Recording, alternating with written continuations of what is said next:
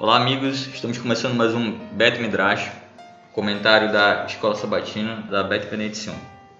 Estamos aqui hoje com William Cardoso e com Gade Pedrosa. Só, só faltou colocar o celular silencioso, mas tudo bem. Então, começamos mais essa lição. O tema da lição é as escolhas que fazemos. E o verso para memorizar tá, tá dentro desse contexto, que é Josué 24:15. Porém, se vos parece servir, mal servir ao Senhor, escolhei. Hoje a quem se vai, se aos deuses a quem serviram vossos pais, que estavam da além do Eufrates, ou aos deuses dos amorreus, em cuja terra habitais. Eu e minha casa serviremos ao Senhor. Mas é, nós hoje estamos iconoclastas, eu sugeriria outro verso para memorizar, que é Deuteronômio 30, verso 15. Vê que propõe hoje a vida e, e o bem, a morte e o mal. Se guardares os mandamentos do Senhor que hoje te ordeno, que ames o Senhor teu Deus, que andes nos seus caminhos e guardes os seus mandamentos e os seus estatutos e os seus juízos, então viverás e te multiplicarás. O Senhor teu Deus te abençoará a terra a qual passas para possuí-la. Tem uma frase do, do livro Mente, Caráter e Personalidade, na página 421, que diz o seguinte: Todo o teu futuro será influenciado para o bem ou para o mal pelo caminho que você escolhe agora. E é justamente isso que se baseia o verso que nós lemos de Deuteronômio. Algumas pessoas elas acreditam que antes de uma pessoa nascer, toda a sua história já está determinada pelos astros, pelos signos, pelos genes da pessoa, pela genética, ou até mesmo o próprio Deus determinou seu futuro em linhas que não podem ser alteradas. E isso traz o ponto central da nossa da lição dessa semana, que fala sobre as escolhas, o livre-arbítrio, a escolha livre das pessoas. É, as pessoas que creem, por exemplo, em astro, astrologia, já nem pensam, né? É, são deterministas, né? Acreditando que o astro influencia sobre a vida delas, mas consequentemente e com certeza elas devem crer no, no livre-arbítrio, né? E elas nem pensam na inconsistência que existe entre esses dois tipos de pensamento, né? Uma linha determinista, né? De, de predestinação, mais ou menos, assim, e uma outra que você que, que determina a sua, a, o seu destino, né? o futuro. Mas olha, eu acho que esse é o primeiro ponto aí que é mais polêmico, né, que é legal de discutir, que é a questão do livre-arbítrio. A lição, pelo que, pelo que ela parece transpassar, assim, é... o autor ele nem questiona nada, o autor já chega de, determinando o que, que é o livre-arbítrio, que todo mundo crê nisso, que todo mundo né, aceita o livre-arbítrio e que essa é a, essa é a, a visão comum, então, então já está é, definido. Mas a gente poderia, quem sabe, né, meditar um pouco sobre o que, é o livre-arbítrio, é, quais as implicações disso na teologia. É, o Gad né, fez a pergunta ali, livre-arbítrio, está escrito isso na Bíblia? Então, essas questões são, são interessantes para que a gente possa ter uma noção do que está sendo tratado nessa lição, que vai falar muito sobre livre-arbítrio e, consequentemente, né, tem a ver com isso, a questão das escolhas. Né? Eu, eu penso que é, o livre-arbítrio está é, tá no, no, assim, no, no, mesmo balaio de uma inquietação enorme que existe nas ciências é, sociais, humanas e uhum. filosóficas, né, é. né, assim, de maneira é, geral. É, da religião passou para a filosofia, né? Porque, assim, qual é o papel do personagem individual? Ele tem poder de, de escolher ou ele é influenciado pelos outros que estão ao redor dele. Sim. É, qual é a medida que ele tem autonomia de pensar e de escolher sozinho e em que medida que a influência dos outros é, altera ou dá forma nas escolhas, nas escolhas que ele acaba fazendo. Ah, eu, eu tenho algumas opiniões é, que são assim, obviamente por conta das leituras, né, acadêmicas e tal, a gente pensa algumas coisas que eu acho que na Bíblia a gente vai encontrando assim muita muito acalento para essas inquietações, porque não existe até hoje uma posição definitiva, até porque é o papel da ciência mesmo não ter uma posição definitiva, né, fechada. A ciência ela é aberta, sempre foi aberta e ela permite diálogos, estimula os diálogos, né? Estimula a iconoclastia, como o Jonas estava propondo aqui no, no em um verso alternativo da para memorizar essa semana. Na ciência tem esse mesmo papel, é fazer as pessoas pensarem de maneira autônoma, de romperem com os paradigmas. Então, não existe um paradigma a respeito de se nós somos autônomos escolhendo ou se nós somos é, influenciados pelos outros. Hum. Essa, essa, é, uma, é uma grande pendenga que existe. Eu acho muito legal essa discussão. Pois é, o, o livre-arbítrio ele começa com Agostinho, né? Agostinho escreveu um livro chamado Libero Arbitrium e no livro que ele escreveu, ele na verdade ele está tentando responder ao problema do maniqueísmo, né? Que é essa questão dicotômica, né? Da, da realidade, o bem e o mal, é bem platônica na verdade. E aí, então existe um, o deus da luz, o deus das trevas, né? Que é um pensamento persa. E, a, e, nesse, nesse, nessa questão da, da origem do mal que provém de um ser maligno e tal, o ser das trevas, Agostinho na época dele tentando responder né, de onde é que vem o mal, qual é o, problema do mal, né, a questão do mal, e, que envolve a, a Teodiceia, ele então ele responde né, nesse livro que o problema do mal não é de Deus, Deus não é o causador do mal, Deus não é o, o realizador do mal, mas sim os seres humanos. Porque quando os seres humanos foram criados, foi dado a eles o livre-arbítrio, que é o poder de escolha sobre o bem e o mal. E então, quando eles escolhem o bem, eles estão fazendo a vontade de Deus. Quando eles, seguem, eles escolhem o mal, eles então estão se afastando de Deus e merecem a punição. Só que aí vem a grande questão, né, é, do livre-arbítrio em si, né, é, é, é, uma interpretação agostiniana, né, que depois foi contestada e ainda é hoje dentro do campo da filosofia, que até nem hoje em dia nem é, é, tem a ver com, com, religião no campo da filosofia, mas dentro da religião existe essa questão por causa do calvinismo, principalmente, né? E aí os calvinistas e arminianos que têm essa essa diferença entre o livre-arbítrio vai mudar toda a construção da, do plano da salvação e do, do Deus, da supremacia divina, enfim, né? Mas assim, é, eu, eu vou dizer assim que eu acho assim a minha minha posição assim, né? sobre sobre esse assunto. Que é a posição oficial da igreja. Não, é a minha posição. Mas que está conectado. É, para mim deve estar, porque assim, né? eu vou basear. Assim, o Agostinho ele teve a, a, a vez dele né, de, de interpretar o bel prazer dele e dar a opinião dele. Então, baseado, claro, né, naquilo que ele já contribuiu, a gente está sempre. É aquilo que tu falou, né, Gadi? A gente vai escrever uma dissertação, a gente coloca um pedacinho que é baseado em um monte de autores, né? Então esse é meu pedacinho baseado naquilo que eu já li. Mas assim, é, é eu não sei se livre-arbítrio a gente pode dizer que ele existe, né? porque veja só, nós, nós temos é, um Deus que nos criou, então é, sim, nós temos uma liberdade no poder das nossas escolhas, mas veja, Deus nos criou, então ele, ele nos dá a liberdade para escolher o certo, na verdade, não é bem uma liberdade, eu diria assim, é a única opção, porque se eu não escolher o que Deus me propõe, então eu vou ser condenado à morte e não tem outra escolha. Na verdade, é, é, é, é como se existe só uma escolha, o resto é não escolha, entende? Se eu não escolho a Deus, é a não escolha, é isso que eu estou escolhendo, escolho a não escolha, porque na verdade não é uma escolha, ah, ah, eu não quero seguir os mandamentos, não quero seguir a Deus. Não, isso não é uma escolha. Isso é só deixar de escolher, porque só existe uma única opção para continuar a existir, que é seguir a Deus. Aí que está a grande questão, que alguém, ah, não, mas aí, então é, é, Deus seria mal por causa disso, porque Ele só nos dá uma opção.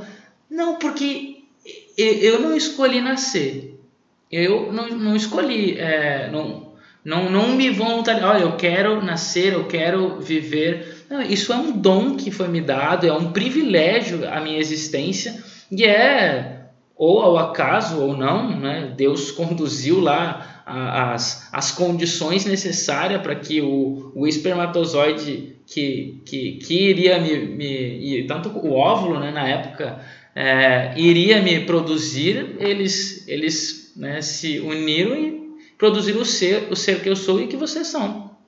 Então não sei se foi ao acaso, se foi por vontade divina, a gente não sabe isso. Mas a questão é a seguinte: ninguém, nenhum de nós escolheu que nós fôssemos quem nós somos e que nós vivêssemos. Então é um privilégio a nossa existência. E por causa disso, é, para que a gente possa existir somente se nós estivermos conectados com Deus. Então não existe vida fora de Deus. Esse é o grande ponto. Portanto, a única escolha que nós temos para continuar vivo é optando por Deus.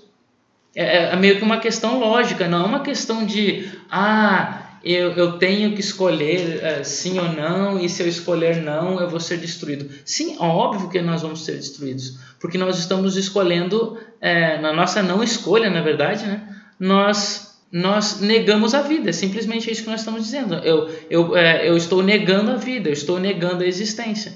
Então, eu não, eu não, eu não sei se eu fui claro que eu só enrolei, mas mas assim é, eu não consigo entender essa questão assim do livre arbítrio como como uma faculdade né, que, que nós temos.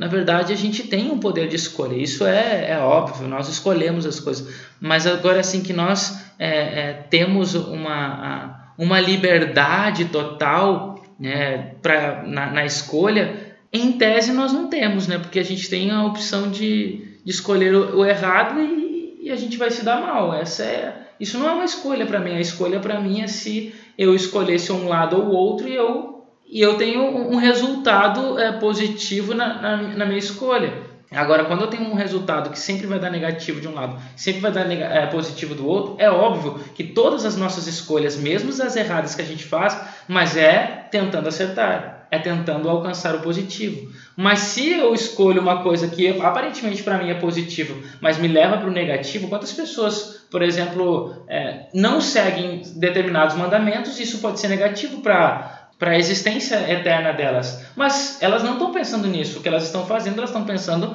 positivamente, que isso vai dar um bom resultado. Mas, então, porque todos nós escolhemos positivamente, não? Eu creio que a gente escolhe para a vida, nós escolhemos para a felicidade.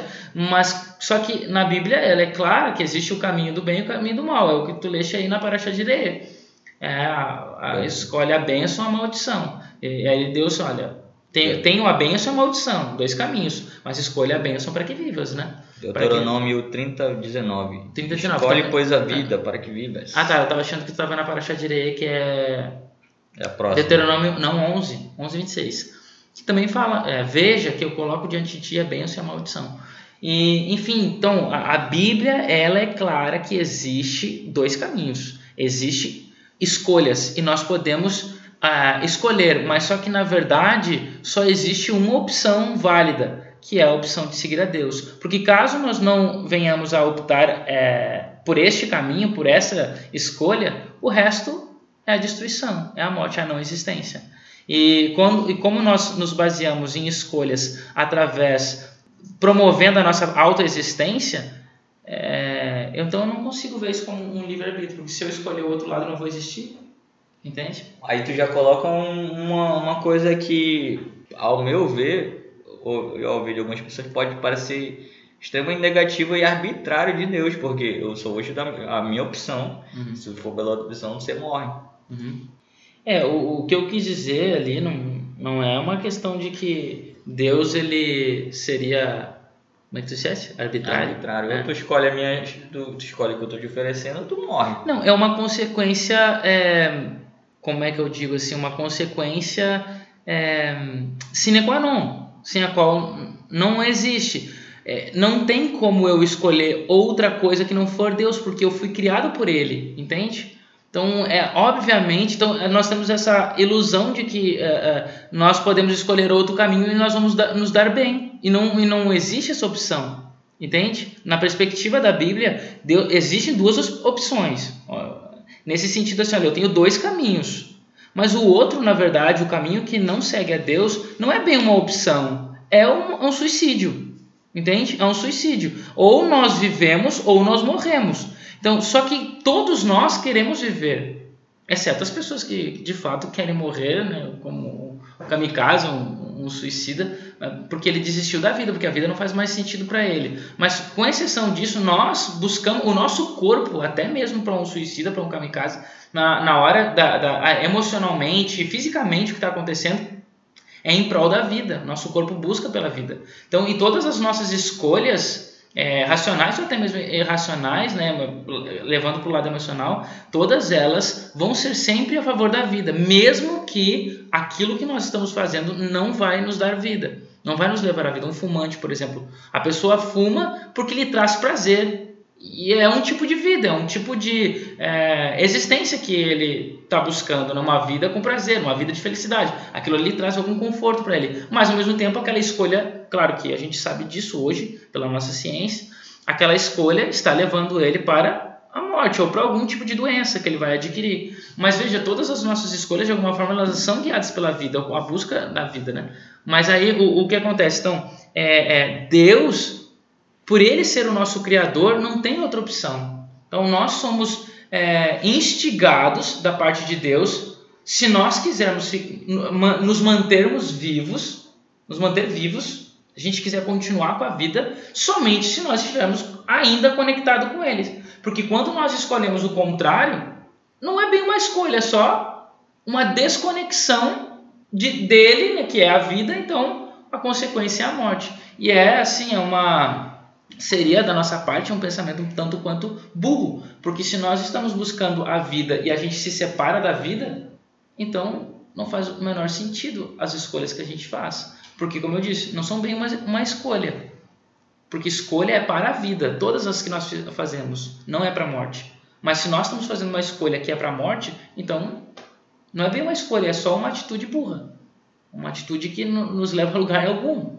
Então não faz o menor sentido. É por isso que eu, que eu quero dizer o seguinte: Deus não é, é tirano, ruim, porque Ele nos dá uma única opção. É porque essa única opção não faz sentido se você escolher o contrário. Porque se eu quiser manter vivo e Ele é que é o ser é, que produz a vida, aonde que eu vou me conectar então para que eu continue vivo, já que eu estou escolhendo o contrário, me desligar dele? Entende? Não, não tem lógica. Tu falou um negócio interessante que uma, uma médica me falou que a vida ela é uma luta contra a entropia. Uhum. Ah, o mundo ele tende a, desorganização. O teu corpo ele sempre vai fazer a, esco a escolha de estar tá vivo, né? Por mais que conscientemente tu faça alguma coisa que faça mal, mas o teu corpo está sempre produzindo coisas para te manter vivo, né? Tá lutando contra as doenças, contra alguma substância ruim que, que você coloca no seu corpo. Ele está sempre se adaptando para te manter vivo. Bom, o, o pensamento humano a gente, nós encontramos diversas vertentes de pensamento humano. Né? Não existe uma uniformidade no pensamento. As, as pesquisas, assim, especialmente em filosofia e em sociologia, apontam diferentes formas de pensamento e a gente compreende de maneira muito óbvia né, que, dependendo do contexto histórico, social, comunitário, os pensamentos são distintos. Então, no final do século XIX, o Nietzsche, que é o Friedrich Nietzsche, que é um filósofo que é considerado o pai do chamado niilismo, é muito influenciado por um outro filósofo chamado Arthur Schopenhauer, é, propôs uma, uma ideia que é chamada de é, eterno retorno. Né? E aí tem um livro que chama Gaia Ciência, e, e aqui, veja só, eu estou citando isso a nível de, de, citação mesmo, né? não é uma recomendação para ninguém pensar desse jeito, por favor. Lembrando que o Gaia é estudante de mestrado de Sociologia, né? Então, aí o Nietzsche diz assim, no Gaia Ciência, né? É, se de repente é, é, é, como se fosse uma parábola, tá? Hum. Não me entendam mal, porque as expressões que ele usa de repente pode ser é, entendidas de uma forma é, nociva e ah, ofensiva. Ah, sim, né? Sim, Então, diz assim: se um gênio, em algumas traduções diz se um demônio, ou se um gênio aparecesse para você. É o mesmo demônio de, de Descartes, né? é, e é. Do, do, do Goethe também, né? Do, do Fausto de Goethe, né? Hum. Do Dante também, né? Hum. Que é o Mephistófeles. Sim. Ele diz assim: se, então o Nietzsche diz: se um demônio aparecesse para você e dissesse essa vida que hoje você está vivendo, você está condenado a vivê-la infinitamente da mesma forma que você vai estar vivendo. É como se você está vivendo aqui de um jeito e quando essa etapa da sua existência chegar ao fim, você vai recomeçá-la. E você vai viver do mesmo jeito que você viveu a sua vida agora. Sim. Então é como se fosse é, uma ideia de, Ciclo é, de um ciclo sem fim de repetição, né? É como se você apertasse o botão de, de loop, de repeat, né? De, então você Back fica repetindo, repetindo, repetindo, repetindo. E aí é como se é, você não tivesse opções de fato. Bom, mas o Nietzsche tá Só que ele é determinista. nesse Exato. né? É, e o Nietzsche tem uma proposta. Toda a filosofia nietzschiana, que é o chamado niilismo, ele é pessimista. Ele está dizendo assim, não importa o que nós fazemos, o que nós pensamos, a nossa vida é mais preenchida por sofrimentos e desprazer do que alegria e prazer. Uhum. Então, não importa o que você faz, porque a felicidade é uma ilusão, é, enfim. A escolha, as escolhas, especialmente o É. chamado livre-arbítrio, eles não existem. Eles- Nós somos é, levados a pensar que nós temos a, o poder de escolha, mas na verdade É uma ilusão mental, né? É, mas tu vê é, que, que dentro do pensamento filosófico e, e até mesmo científico moderno, nós temos é, essa, esse pensamento do determinismo, né? Que é a questão de que é, todas as nossas escolhas atuais, elas são baseadas nos eventos passados. Não são os eventos passados que moldaram ou que, é, como é que diz, é, não é formaram, é, eles criaram um, um, um pano de fundo para que a, a, as minhas ações do presente viessem a acontecer, viessem a se dar. E- e isso tudo né, dentro da perspectiva da ciência, porque, é, por exemplo, né, se vou pegar aqui um exemplo da gravidade, é uma lei que toda vez que eu jogar um objeto né, é, Uhum. ao chão ele irá cair, né? Existe aí uma, uma, uma lei, uma, uma fórmula né, matemática, inclusive para descrever essa lei, e, e sempre vai seguir esse padrão. Esse padrão ele é repetitivo sempre, por quê? Por causa da lei que existe. E assim como existem leis para tudo na natureza, todas as coisas estão, estão seguindo leis, então dentro desse pensamento determinista, todas as coisas então já estão como se fossem é, pré-determinadas, porque essas leis vão seguir o seu curso natural, padrão, e as pessoas, por mais que elas tenham consciência, elas seguem essas leis naturais e elas somente pela consciência delas, elas acham que estão tendo poder sobre as ações, mas na verdade elas estão é, seguindo o curso natural da natureza. Claro que não é isso que a gente entende quando nós lemos as escrituras. O Jonas começou com o texto ali de, de Deuteronômio, né, que ele propõe, né, vamos novo verso para memorizar, que Deus coloca claramente que existe dois, existem dois caminhos. E nós temos então uma escolha, até porque é, se nós pensasse, pensarmos, né, na verdade, é, em Adão, ou até mesmo no primeiro ser lá no Hassatam, no, no Samael, como nós já falamos né, na lição anterior, eles escolheram outro caminho, né, que não eram os caminhos de Deus. E através das escolhas deles, é, todo o nosso ambiente foi alterado e modificado. E que é uma das coisas que a lição ela comenta, que as no... qual é o poder que as nossas escolhas têm, não apenas sobre a minha própria vida, mas sobre a vida daqueles que estão ao nosso redor. Então, existem escolhas que são, de fato, é, visíveis que foram negativas, mas existem escolhas que nós fazemos, que é o que eu quero dizer na minha fala anterior, que eu quis dizer na minha fala anterior, que são escolhas que são invisíveis para nós o resultado delas. Nós estamos focando, né, mirando no para acertar, mas a gente acaba, quem sabe somente depois de algum evento acontecer que nós percebemos que a nossa escolha não foi bem tomada. né? Então, por exemplo, se eu é, é claro, né, que, é, que existe, acho que a gente podia colocar que existem dois tipos de escolhas: as escolhas simples e as escolhas complexas. Eu colocaria dessa forma. O que é uma escolha simples? Por exemplo, qual é a roupa que eu ia vestir para estar aqui hoje? Ah, vou vestir calça, tá chovendo, vou levar guarda-chuva, não vou porque eu vou sair do carro, vai ser minha distância do carro até o abrigo é pequena, não preciso do guarda-chuva. Então tudo isso a gente calcula, é, às vezes, né, praticamente não conscientemente que nós estamos pensando, a gente calcula isso e aí nós então tomamos as nossas decisões. E essas decisões não têm é, aplicação nenhuma, não tem é, significado nenhum para meu caráter, para minha personalidade e para minha é, para minha espiritualidade. Agora, as escolhas complexas, que são as que moldam nossa moralidade, que moldam nosso caráter, essas sim que influenciam muito mais no destino da nossa da nossa vida, né? na construção da nossa história. E, e são essas escolhas que nós fazemos que às vezes nós sempre né, mirando para acertar, mas às vezes nós acabamos errando. O nosso cálculo não foi bem feito ou não, segui, não seguimos a nossa própria lógica e é exatamente por isso que a Bíblia apresenta o caminho certo. Como eu disse, Deus é o Deus da vida e Ele quer que todos vivam. E como que todos podem viver se estiverem conectados com Ele? Porque fora dele não existe vida. Então, no momento em que eu não fizer a escolha da vida, eu somente não estou escolhendo. Tá?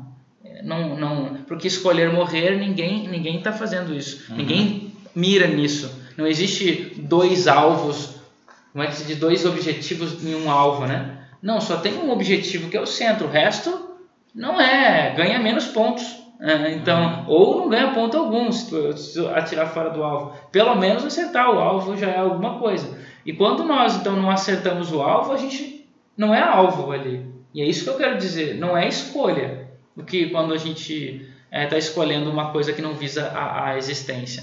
E portanto aí eu até é, vi aqui uma pergunta, né? não sei se foi o Gad que fez ou se alguém que fez para ele, que é aqui, né? Quantas são as nossas opções, né? Como é que nós podemos fazer escolhas certas dentro, das opções? Tá. Então, eu estava lendo um comentário sobre a lição que diz que Jó sofreu bastante e ele, quando recebia as notícias que deviam fazer ele sofrer muito, da perda dos filhos, da perda da, dos bens materiais, etc., ele orava. Então, nos momentos de muita dificuldade, ele orava. Hum. E aí, o comentário também citava José. Então, José Marcelo. também orava. José era profundamente piedoso, né? Tanto que ele recebeu um, um, um dom é, muito bonito que era de poder interpretar sonhos e de ser muito mais capaz intelectualmente do que os outros ministros do rei, né? E aí a proposta da lição era que é, essas boas escolhas elas são feitas a partir da, da constância. E aí eu achei interessante porque a lição de todo trimestre fala sobre ciclos, mas parece que o sucesso está na constância. Mas não é constância de qualquer coisa, é constância de comunhão com Deus, né? Eu achei isso muito curioso. Então, é, passaram por ciclos de dificuldade, tanto Jó como José. Como José mas eles já atravessavam um ciclo de dificuldade sendo constantes em, em comunhão. Uhum. Eu achei isso bastante interessante. Pois, pois, então, a questão de como que nós conseguimos, qual é, qual é a opção que nós devemos é, fazer e como que nós conseguimos, é, como é que é a tua pergunta, fazer a escolha certa, né? Uhum.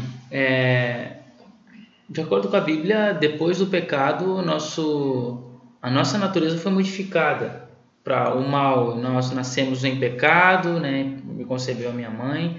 Por mais que nós conscientemente, né, nós visemos alcançar o alvo para a vida, para a felicidade, para aquilo que nos vai gerar mais felicidade possível. No entanto, é, por causa da natureza pecaminosa que nós temos, todas as nossas escolhas são para o mal. Nós não fazemos escolhas é, espiritualmente conscientes para seguir a Deus. Geralmente, se nós fôssemos né, deixar deixar viver por nós mesmos, pela nossa própria conta, nós vamos sempre fazer escolhas que vão nos levar para a destruição, que vão nos levar para, para o mal, que vão acabar com o nosso corpo ou que vão acabar com a nossa existência de alguma forma. É, principalmente com essa questão que nós estamos falando, que nós estamos discutindo, que é visando a eternidade, visando né, estar com Deus, viver com Deus. Então, essa escolha, é, as, as decisões que nos levam a este resultado, geralmente nós nunca vamos alcançar, não por nossa própria conta. E é por isso que é interessante que os dez mandamentos, que é, a gente já viu isso né, na lição de Apocalipse, é, os mandamentos são é, o, o, caminho pelo qual nós devemos passar para alcançar o, o, é o meio, né? não é o fim, mas é, é o meio pelo qual eu passo para alcançar o objetivo, faz parte do caminho passar pelos, pelos mandamentos. E, e, e ele come, como que começa os, os dez mandamentos? Começa assim, né? Eu sou o Senhor teu Deus que te tirei da terra do Egito, da casa da servidão. Então, não terás outros deuses diante de mim. Não farás para ti de escultura. Não falarás meu nome em vão. Enfim.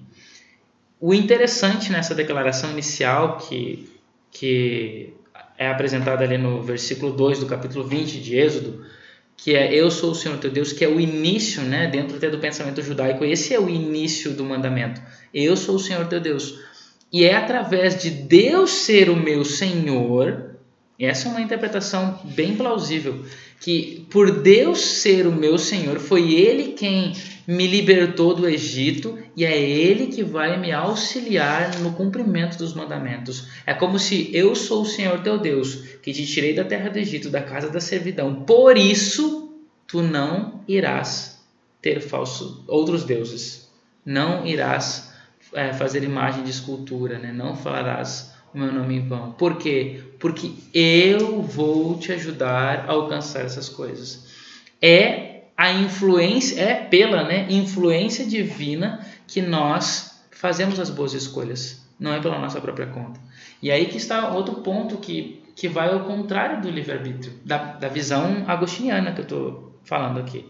Porque, de acordo com Agostinho, se bem que Agostinho depois ele vai, ele vai acabar fechando nisso, né? Mas ele fala, né? então, nós temos a liberdade de escolha, mas o que nos faz escolher o bem é a graça divina mais ou menos isso que, que ele coloca e, e agora o, o, que eu acho que, que, ele, é, é, que ele erra aí ou que ele se contradiz é que se é a graça que me faz escolher o bem então não sou por mim mesmo que eu estou escolhendo o bem. Então esse livre arbítrio não é não parte de mim depende de Deus entende? Então no nosso pensamento é, atual como nós falamos essa palavra livre arbítrio nós temos a, a, o entendimento de que as escolhas vêm de nossa própria força Embora Agostinho ele disse, né, e eu acho que nesse ponto ele está certo, que é baseado na graça divina, na misericórdia divina. E essa misericórdia a gente entende né, através do Espírito Santo, que é quem preenche o nosso coração, importuna a nossa mente, para que então nós venhamos a, a escutar essa voz e inconscientemente, né, isso não é algo consciente na nossa cabeça, as decisões muitas vezes são tomadas é, de forma muito rápida, e, mas é essa é, é, é, é, através do Espírito de Deus, esse Espírito que foi prometido por Yeshua, que ele então penetra no nosso coração e nos faz decidir para o bem, para o que é certo. Porque se nós fôssemos por nós mesmos, nós nunca iríamos alcançar o bem. Lembra, por exemplo, a questão do, do faraó do Egito. Deus disse: Eu vou endurecer o coração de Faraó. Essa expressão, embora tenha ali um jogo de palavras com, cultura lá, mas a ideia da expressão é que Deus ele retirou a sua influência sobre as decisões de Faraó. E Faraó foi deixado por si. E quando ele é deixado pela própria conta dele, o que, que acontece com ele? Ele não toma nenhuma decisão que leve à vida, ele só toma decisões que, que promovem a morte tanto dele quanto do povo dele. E, e por quê? Porque ele resistiu ao poder de Deus de tal forma que Deus disse, Deus entendeu, olha, não adianta a minha influência, não adianta eu tentar, porque ele já decidiu no coração dele que ele não quer me ouvir. Então, ele vai seguir pela sua própria força. Aí sim agora seria um livre-arbítrio. Mas só que na verdade não é um livre-arbítrio, porque ele só escolhe o errado, ele só escolhe o caminho ruim ele dá lapsos né, de talvez escolher um bom caminho quando ele diz, é, ele muda de ok, podem sair, mas depois ele, ele volta atrás, não, não, não, não vão sair mais, e aí lá vem mais praga. Entende? Então a, a, a questão é para que nós venhamos a, a tomar boas escolhas, não é bem, na verdade, a, a, eu que faço as boas escolhas, é, é Deus que me incentiva a fazer as boas escolhas. E o poder que ele me fornece me ajuda a executar essa, essa boa escolha. Mas agora, a, a nossa única, o nosso único poder nesse processo aí, que isso vai construindo toda a nossa história, porque é isso que nós estamos estudando, é, é permitir que Deus trabalhe no nosso coração. Essa é a nossa escolha, na verdade. Essa é a nossa única habilidade né, que nós temos, é, é naturalmente visamos o, a felicidade, mas a gente está sempre errando. Então Deus, na misericórdia dele, por amor a nós, mesmo que a gente não mereça, nos fornece o Espírito, nos fornece né, a sua graça é, de tentar nos auxiliar a, a, a, acertar, ok, olha, vocês não estão entendendo como é que funciona, então eu vou mostrar para vocês. E aí, nisso, nós podemos ceder para a vida ou continuar indo com a morte, que é a nossa destino natural. E, e só que o interessante né, nisso, então, o, o grande mistério aqui que eu, que eu acho o que nos faz escolher a Deus? Como é que nós escolhemos a Deus? Como é que a gente consegue ouvir essa voz e decidir por ela? Esse talvez é o grande que aí, né? É, de question, né?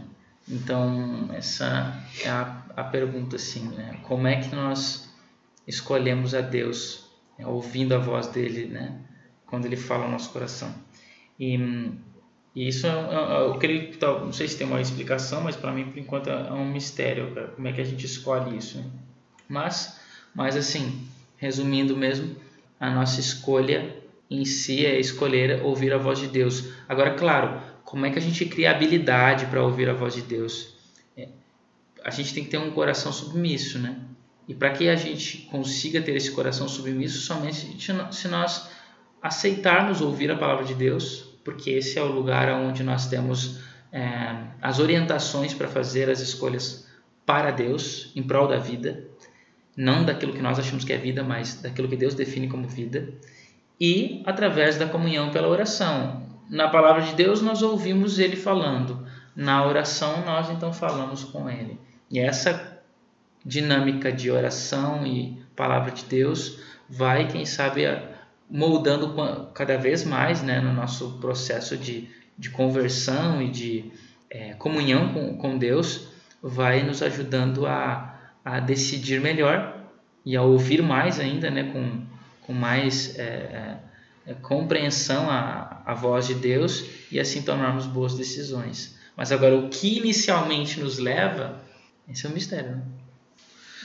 É, é eu estava pensando que no, no, existe uma oração no Yom Kippur que nós, em que nós oramos em que nosso coração é mal o tempo todo. Uhum.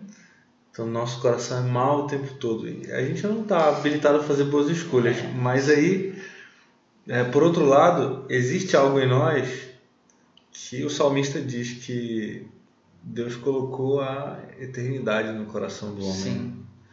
É. Ou seja, é como se, ele, ele é a eternidade, ele é o pai da eternidade. Então, ele põe em nós, o, apesar do nosso coração ser mal, ele põe em nós o desejo de. É verdade. desejo pela eternidade. A vida é eterna, portanto. Hum.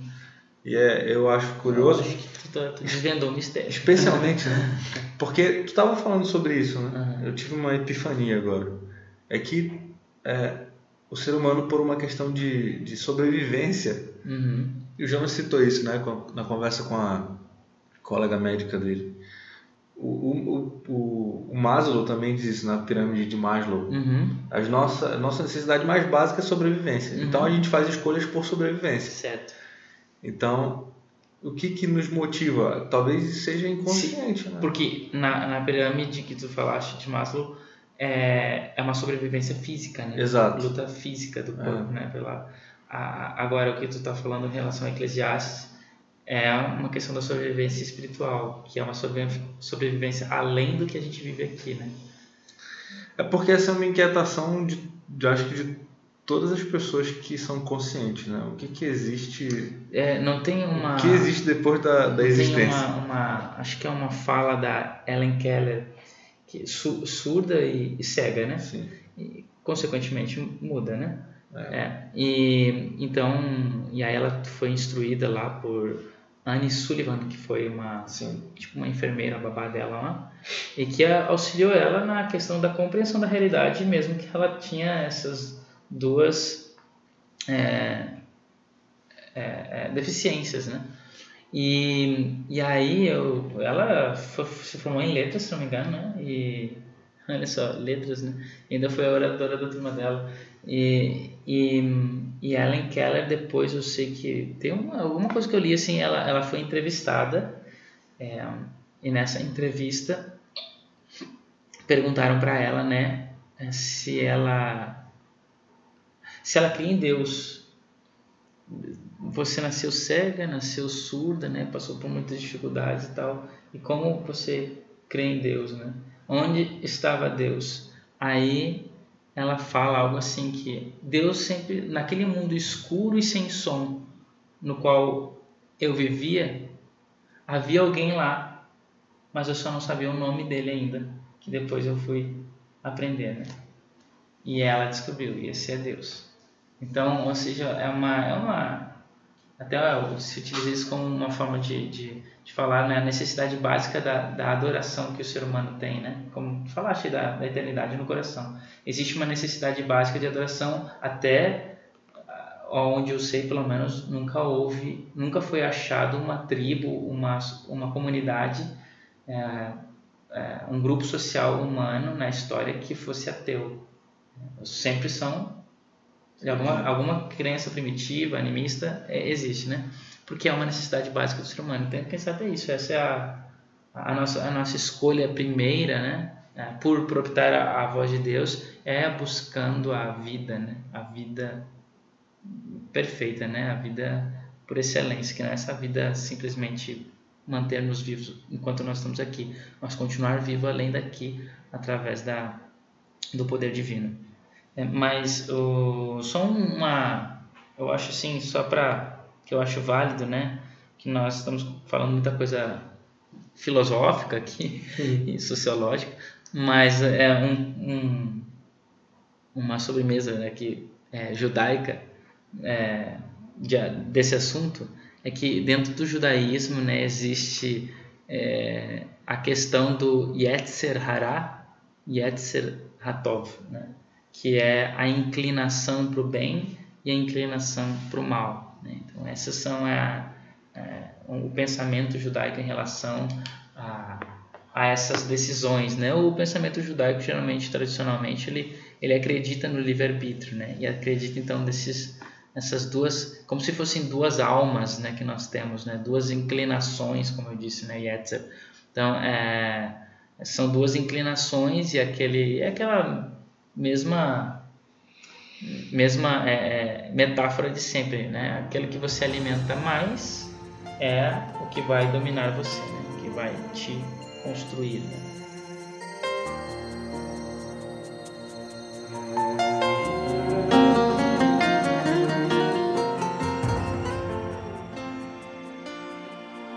Que é por que as escrituras hebraicas dão tanta ênfase à vida familiar e ao Deus familiar. O que, que o casamento tem a ver com a criação e a plenitude de um ser humano?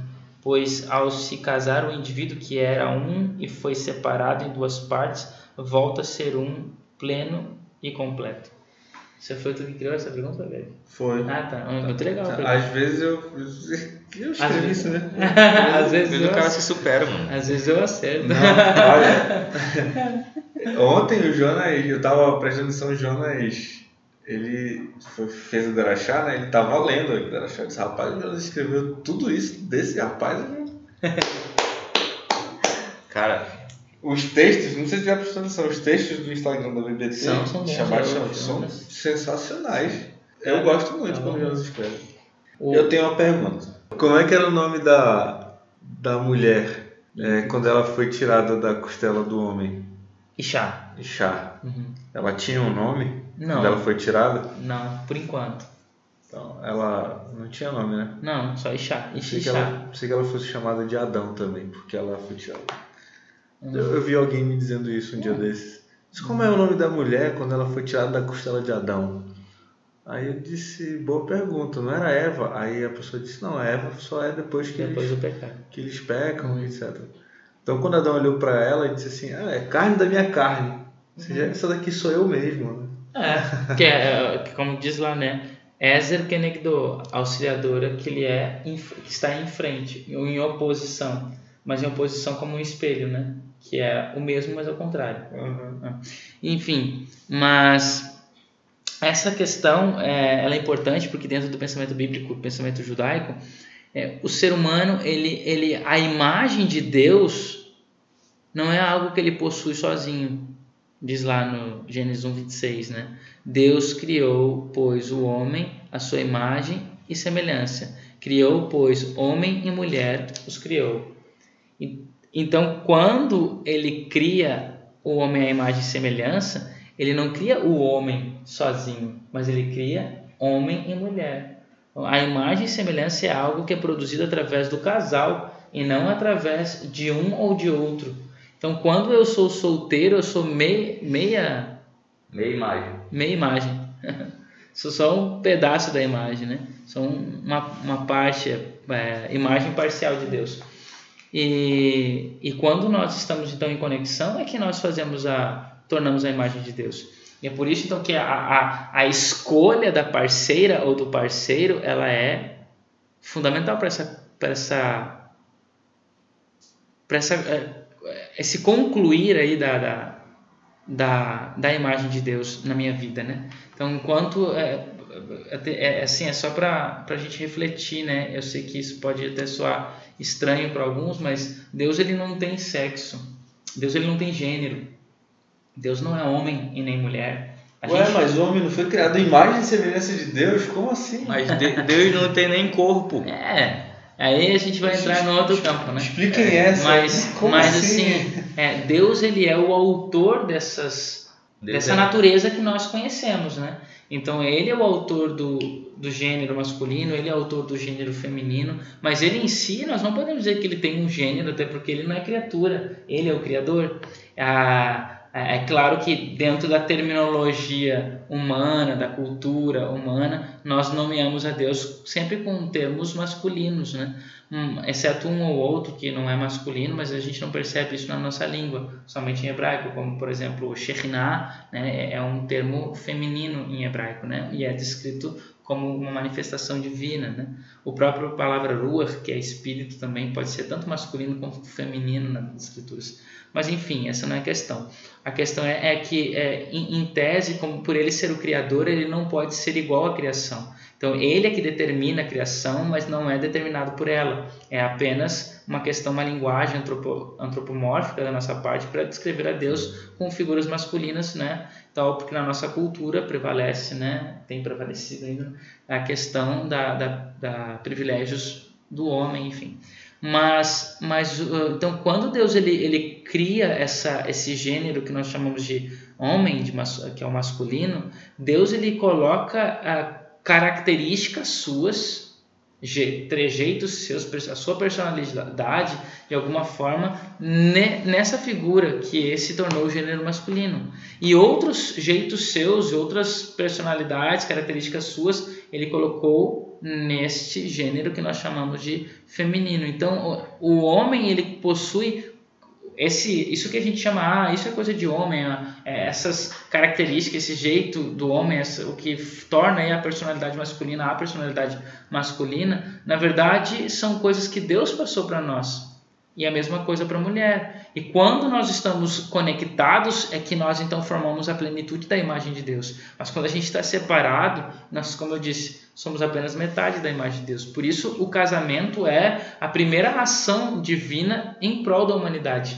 É, ele, ele criou, construiu o homem, depois fez com que o homem percebesse a sua solidão, ele constrói a mulher, e quando é, é, ele constrói a mulher e o homem então percebe a mulher e fica feliz com isso, eles então são casados por Deus, né? eles são conectados por Deus. Esse é o casamento que Deus faz ali.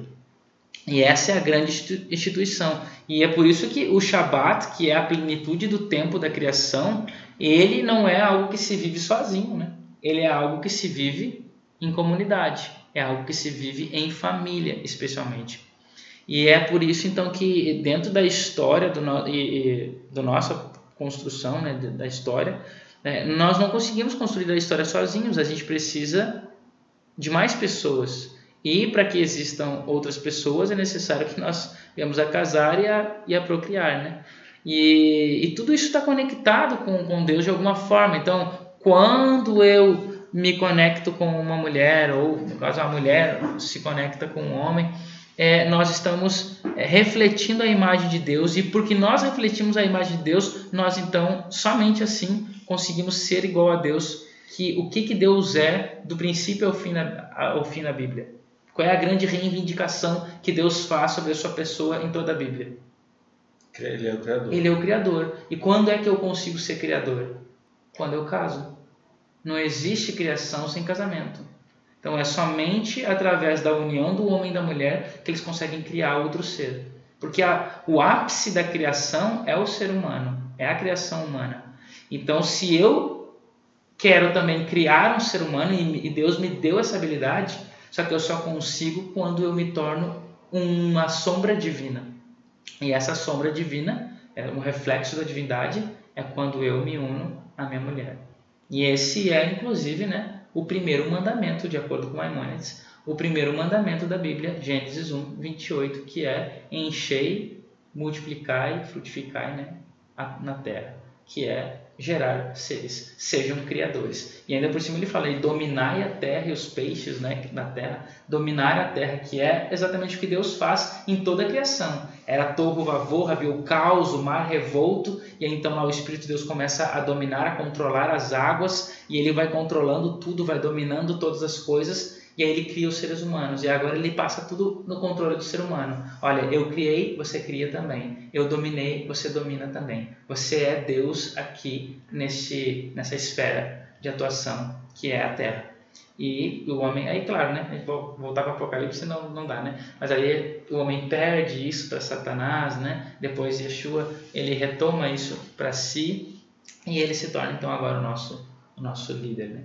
Mas só para que a gente entenda que todas essas coisas estão interligadas com a questão da imagem divina e o casamento é o centro de tudo isso de alguma forma. Né? Para que haja seres, casamento. Para que haja imagem de Deus, casamento. Para que é, a, a, história possa ser construída, casamento. Por quê? Porque vai criar seres para construir, então, é, ampliar a história e o mundo. Né? Queria que vocês fizessem um comentário mas um, um comentário breve, porque para mim esse tema seria tema de um outro podcast. Trabalho, profissão. E o trabalho ele é tema hoje de, de tantas discussões e tratados e livros. E é, é um tema do que a, que a, que lição trata. E nós somos confrontados ali com a escolha de uma profissão.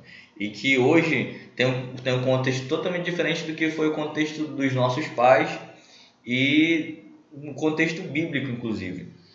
Sim. Você estava falando. Sim, pois é, eu estava falando sobre... é o seguinte: o, o Gad não estava junto na hora que eu estava falando, mas eu achei que o Gad podia nos ajudar. Porque veja que a, a, hoje a gente tem um leque de profissões muito é, cheio. Como é que se diz? Um leque é cheio de abinhas, né? De, então a gente tem um leque muito amplo, né? É, de opções de, de, de, escolhas, né? De profissão. E, é, consequentemente, essa profissão vai determinar muito sobre a minha, a minha história, né? O, o meu futuro. E só que isso é interessante porque a gente vive nesse mundo capitalista e, e foi o capitalismo de alguma forma que nos proporcionou esse essa infinitude de, de, de, de tipo de profissões. O desenvolvimento porque, tecnológico. É, exatamente, como uh, Weber, né, que coloca que uh, uh, o capitalismo ele é a racionalização da humanidade. E essa humanidade racional, então, ela ampliou, assim, de N formas. A gente, né, eu estava falando para o Jonas, né, que eu tinha um professor que falava assim, que, que na época lá de Da Vinci, que tinha aí 16, não sei quantas, 17, 18 profissões, porque eles viviam no, no, Da Vinci e depois né, os outros né, que vieram, tipo Galileu e, e Isaac, Newton, Isaac Newton, eles mexiam com matemática, com química, com física, com isso, com aquilo. Então eles viviam numa época do, do holofote, que eles abrangiam várias áreas do conhecimento. Hoje, como o conhecimento está tão é, é, saturado, especializado, a, a gente vive na era laser. É por isso que a gente faz estricto senso. Né? Porque é, é, é, é bem específico, é bem é, como uma luz de um laser, aquilo que a gente abrange, aquilo que a gente alcança, e porque tem muita coisa para se descobrir, tem muita coisa para se fazer. E, e aí então, é, é, e outra coisa também, baseado nisso, que eu, que eu, eu já vou fechar aqui para entender onde eu quero chegar, é, é a questão que eu falei na semana passada sobre as gerações, a geração Y. E uma dessas características da geração Y é que a geração Y, ela não necessariamente ela ela termina a vida dela com, a, a, com é, trabalhando na profissão na qual ela se formou. Então, por exemplo, o Jonas até mencionou sobre o, o cara do Google, né? O, o presidente do Google, CEO, ah. o CEO do Google é engenheiro metalúrgico. E que não tem nada a ver com, aparentemente não tem nada a ver com o, o que ele... Tecnologia da informação. Exatamente. Então, por quê? Porque dentro dessas teorias da, das, das gerações, a, enquanto que a geração X é uma geração que ela se formou, independente se eu estou feliz ou não com a minha profissão, é aquilo lá que eu vou trabalhar minha vida toda para dar o sustento para minha família. E já a geração Y, não, se ele não está contente, se ele não consegue é, é, encontrar felicidade, olha, eu me formei, estou trabalhando nessa em, em X profissão, mas não estou feliz, ele pula fora e vai fazer outra coisa. É, Quantas pessoas a gente conhece que que, que fazem isso, que abandonaram, nossa, tu não é formado em tal coisa e hoje está fazendo X, né? Então, Se você pegar aquela, aquela revista Pequenas Empresas e Grandes Negócios, você vai ver muito isso. Hum. Uma pessoa que se formou numa área Sim. e que se desenvolveu em outra área. É, exatamente. Então a gente vê muito isso, porque essa é uma característica da geração Y. E, então você vê que é, é, mesmo a profissão que eu defino, que eu vou seguir através da, da escolha do curso superior que eu vou fazer, não necessariamente vai ser a profissão que eu vou realmente terminar minha vida. E, e é isso que eu ia te falar, perguntar, Gad, porque é, tu vê, na época do feudalismo não existia esse leque de opções. Ou tu seguia a profissão do teu pai, essa mobilidade aí social ou profissional não, não acontecia, não, não tinha essa amplitude, né? era bem menor. Então foi se algo bom né, que a gente tira da, do, do modelo econômico né, vigente no Ocidente, é, é, é, é isso, né? Essa, essa multiplicidade que nós temos de, de, de profissões e é essa profissão que vai de alguma forma também, como a gente viu na lição, ela influencia a nossa, o nosso futuro, quem nós nos tornaremos. É, quem sabe se eu escolhesse outra profissão, o meu rumo seria diferente. Né? E a minha espiritualidade, consequentemente, não seria a mesma que é hoje por causa da, da profissão, né? Por causa da escolha, né? Juntamente, claro, né? Com a questão do casamento que a gente já mencionou.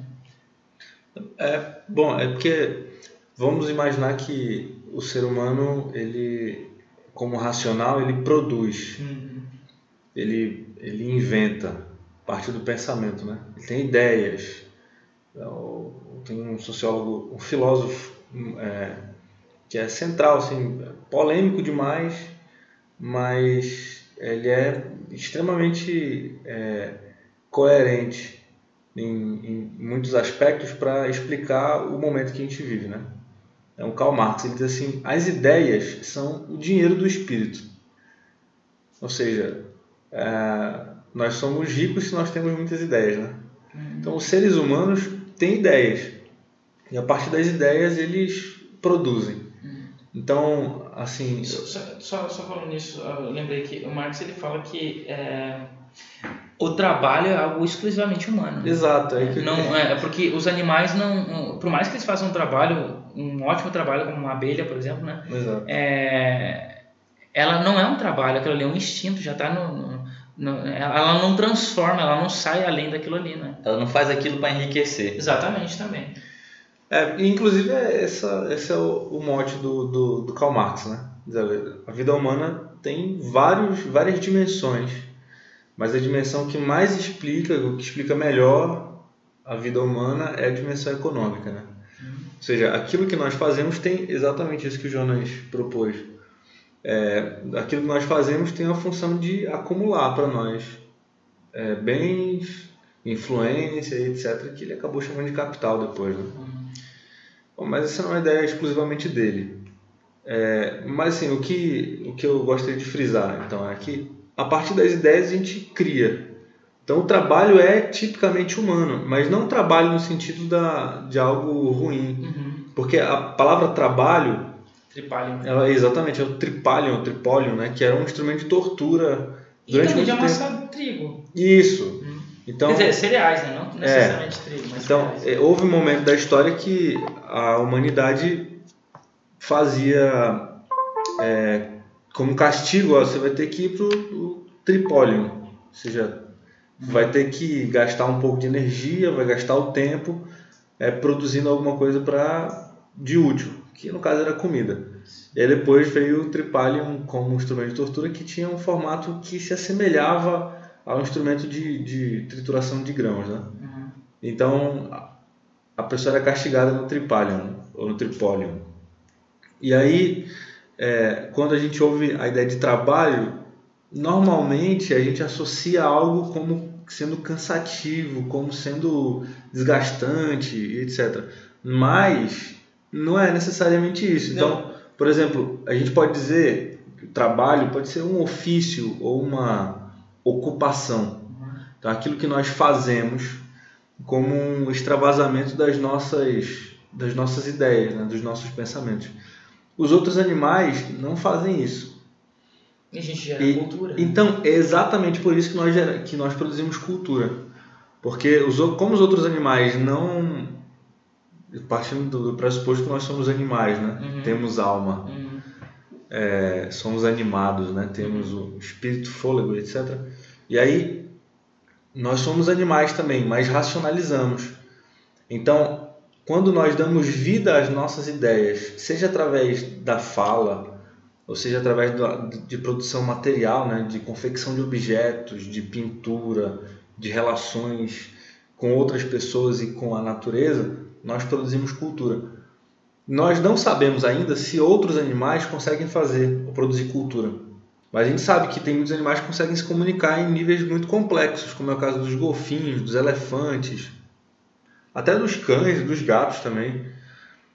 É, as abelhas e as formigas se comunicam é, com transmissões, transmissões químicas, né? feromônios e tal. Mas, enfim, o que eu quero dizer, por enquanto, nós temos certeza absoluta que só quem produz cultura são seres humanos. Tem uma discussão recente, que é recente, é, é, mas tem pelo menos uns 40 anos, é que os chimpanzés e uma subespécie de chimpanzé que chama bonobo também produz cultura, relações políticas, relações maritais e é, relações sexuais por, é, por recreação, etc. Mas essa é uma discussão que talvez não seja é, conveniente a gente introduzir aqui, né? Enfim, quem produz cultura? Os seres humanos. E aí, por que, que existem tantas possibilidades? É porque, especialmente a partir das revoluções que aconteceram no final do século XV, então a queda de Constantinopla, a chamada começo da Idade Moderna, revolução é, protestante, reforma protestante, né, começo do século XVI, é o próprio Renascimento, que é um movimento que aconteceu ao longo de alguns séculos, e aí a chegada do Iluminismo, Revolução Francesa, Revolução Industrial, permitiu que os homens, assim, especialmente os europeus, né, que é onde está baseada a maior parte da nossa cultura, é, tivessem pensamentos diferentes, então tivessem muitas ideias.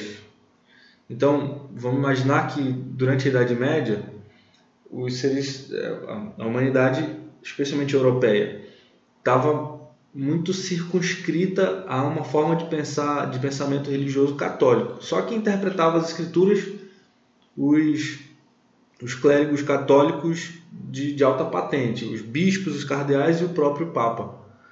Agora, com a reforma protestante, a difusão da, da, da- das Bíblias impressas, pelo, por causa da invenção do Gutenberg, né? É, são outras possibilidades, porque as pessoas têm contato com a Bíblia na sua própria língua. Antes era só latim, né? ou grego. Então agora na sua própria língua. Elas podem ler e elas podem interpretar do jeito que elas quiserem. Então, não só a Bíblia, como também vieram outras publicações. Então, os esforços das enciclopédias do Diderot é, lá na, na Inglaterra. As enciclopédias são inclusive mais antigas, né? Uhum. Exatamente, Diderot na, na França, obrigado. As, as enciclopédias são. vários- É, foi juntando as possibilidades de interpretação, de conhecimento. Então, É um conjunto de de muitas, de muitas é, condições que vão dando origem a esse modo de vida que a gente tem. Então, vem muita gente das áreas rurais, se instala nas cidades, e aí o modo de vida é diferente, as necessidades são diferentes, então são inventadas coisas novas, são produzidos é, produtos para atender as necessidades. Então, é, as possibilidades vão sendo ampliadas. Então é por isso que surgem tantas eu, profissões. Eu, eu, eu, eu tava aqui rindo que eu lembrei de uma coisa, né? É, que o, o, voltando ao Weber, ele no livro dele, né, a ética protestante, protestante do, capitalismo. do capitalismo, porque embora a, o capitalismo é uma é, é uma racionalização da humanidade, como ele fala, mas quem na perspectiva dele, né, nesse, nessa sacada que ele que ele deu ali no livro, que o que, que é que produziu o capitalismo para ele foi o calvinismo, né, protestante, que era muito forte na Europa, que tu vê hoje o calvinismo, calvinismo nem é tão influente, né, no, no, pensamento evangélico, né, é mais arminiano do que do que calvinista, mas mas naquela época era muito influente e foi muito influente na Europa, né, no, na construção e que e eu só estava rindo pelo, pelo fato de o calvinismo é é contra o livre-arbítrio, né? É. A gente está discutindo aqui, eu disse, que, que coisa, né? Que exatamente é um pensamento que, que não é que, que crê na predestinação contra o, o livre-arbítrio e que foi o que produziu o, o, o, capitalismo, que modificou totalmente a história humana, né? E que produziu esse leque de profissões gigantesco e que hoje nós, a nossa, é, pela nossa escolha profissional, a gente acaba determinando o rumo da nossa vida de diferentes formas, né?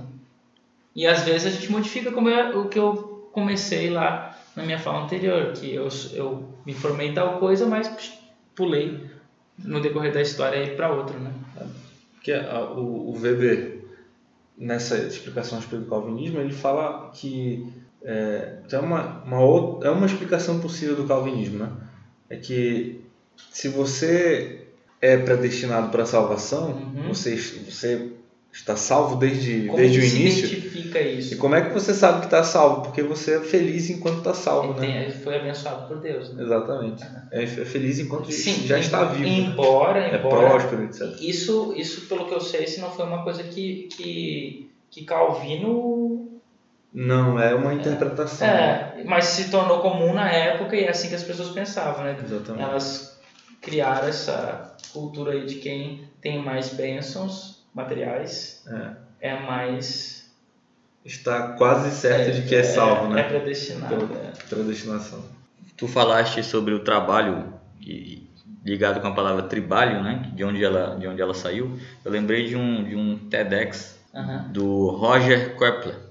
É um nome difícil de, de Kepler. pronunciar. Eu vou deixar o endereço do, do, do TEDx do YouTube na descrição do, do podcast. É muito interessante, muito ligado com o que a gente está discutindo aqui. Eu só queria terminar aqui, né, só mencionando essa questão do trabalho, que a lição mesmo coloca que o trabalho foi algo que Deus, ele, desde a criação, né, Deus ele planejou, planejou o trabalho como parte da vida humana. E isso aparece em Gênesis 2,15, né? Diz ali: Tomou, pois, o Senhor Deus ao homem e o colocou no jardim do Éden para o cultivar e o guardar. Então, a função do homem era cultivar e é, também né, guardar o, o jardim. E o interessante né, que em hebraico, na língua hebraica, o que aparece ali como cultivar, que a gente poderia, no caso, né, como estudante hebraico, eu esperaria outro tipo de palavra. É, para cultivar, eu estava pensando aqui em algo a ver com semear a terra, com o verbo zará, por exemplo, que tem a ver com semear a terra, colocar sementes e tal, né? ou o verbo yará também, outro verbo que tem a ver com o cultivo da terra também. Mas o verbo que aparece aqui, lavodá, né? o lechimbra, né? que é o verbo guardar aqui. Né? Então, chamar é guardar, e o verbo avad, né? de avodá aqui, que seria cultivar. Mas o interessante é que essa ideia de trabalho é uma das palavras para trabalho, para serviço, para servo nas escrituras, que é o verbo avad. E só que ele é interessante que ele está conectado com, com não, avodá sim, sim, que é trabalho, avodá é trabalho, é serviço. serviço. E eved é, é servo. E tudo isso está conectado com esse verbo avad, só que esse verbo avad está conectado com um serviço a Deus, porque o serviço religioso que era feito no santuário era chamado de avodá. Diferente de é, melachá, que, então, que, é, que é um outro tipo de obra, outro tipo de serviço. Sim, então, é, é, então é como se fosse o serviço que Adão foi condicionado a fazer, é um serviço de Mordomia, né? Exato. E O que eu quero, é, onde eu queria chegar é que o serviço que nós fazemos nunca é um serviço para nós mesmos. O trabalho que nós devemos escolher nunca é um trabalho para o nosso sustento pessoal. Lembra a questão do livre-arbítrio? O livre-arbítrio nós, nós visamos, quer dizer, nessa minha perspectiva, né? A, a a- a nossa escolha, todas as escolhas estão visando a nossa felicidade. Mas, mesmo no trabalho aqui, tudo é visando Deus. Tudo é visando Deus. Quando nós visamos em Deus, aí nós tendemos a acertar. Quando a gente visa é, naquilo que nós achamos que é verdadeiro, que é correto, então a gente vai sempre errar e nunca vai alcançar lugar nenhum-. Portanto, quer no nosso trabalho, quer na nossa esposa, quer nos nossos amigos, quer em tudo na nossa vida, se nós queremos alcançar a vida, só existe uma escolha e nenhuma outra. Escolha Deus. Escolha a bênção para que vivas a felicidade.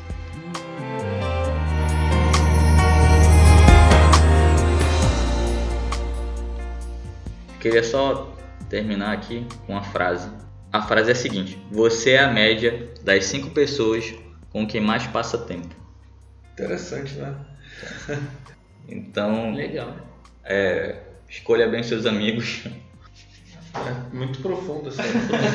Eu tô pensando assim. Eu tô aqui pensando. É com Quem quem- sou eu, né? É com quem você mais passa tempo. Então você é a média dessas pessoas com quem você mais passa tempo. O autor dessa frase é, é Jim Rohn. Ele é um empreendedor norte-americano. Ele é autor de alguns livros. Será que nós estamos passando tempo com pessoas que estão nos tornando pessoas melhores? Vale a reflexão aí. Todo fim de podcast, nós recomendamos alguns livros que estejam relacionados com a lição que nós estudamos ou com o tema do trimestre. Gad, qual é a tua recomendação? O livro. o livro. é, o Shabat, do rabino Abraham Joshua Heschel. E o livro Deus em Busca do Homem, também do Joshua Heschel. Que são livros muito interessantes, muito curiosos a respeito desse assunto. Eu vou indicar aqui um livro legal que é relacionado a essa questão de para que a gente aprenda a fazer boas escolhas e tal, né? Quer dizer, a única escolha, né? que é, é o livro Educação, autora Ellen White. Um livro excelente em relação tanto à educação é, dos filhos, né? A, sua própria, a gente pode usar para nossa própria educação também. Eu vou recomendar um, que, um livro que eu li há muitos anos. É Como Conhecer a Vontade de Deus, de Morris Venden, da Casa Publicadora também. Muito bem, esse é o podcast da BBT, um podcast chamado Bet Midrash. Nós estamos muito felizes que você ficou conosco até agora. Nós eh, terminamos recomendando que você nos acompanhe nas redes sociais, solicitando né, a, sua, a sua companhia nas redes sociais. Facebook, Instagram, Twitter, nós estamos lá como Bet Bnei Manaus. Nós estamos no Spotify, no SoundCloud e no Castbox. Nós também recomendamos o podcast do Roche William Cardoso, A Torá e Eu, que está no SoundCloud. SoundCloud. Até logo. Deus abençoe vocês.